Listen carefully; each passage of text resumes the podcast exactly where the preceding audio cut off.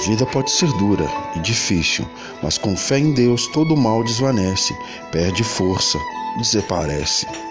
Seja você mesmo, mas não seja sempre o mesmo. Acredite que se tiver que ser, irá acontecer, mesmo que todo mundo se coloque contra.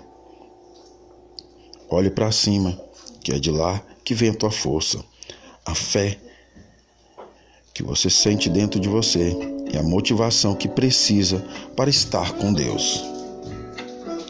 Não existe obstáculo quando se tem vontade. Vai, e se der medo, vai com medo mesmo.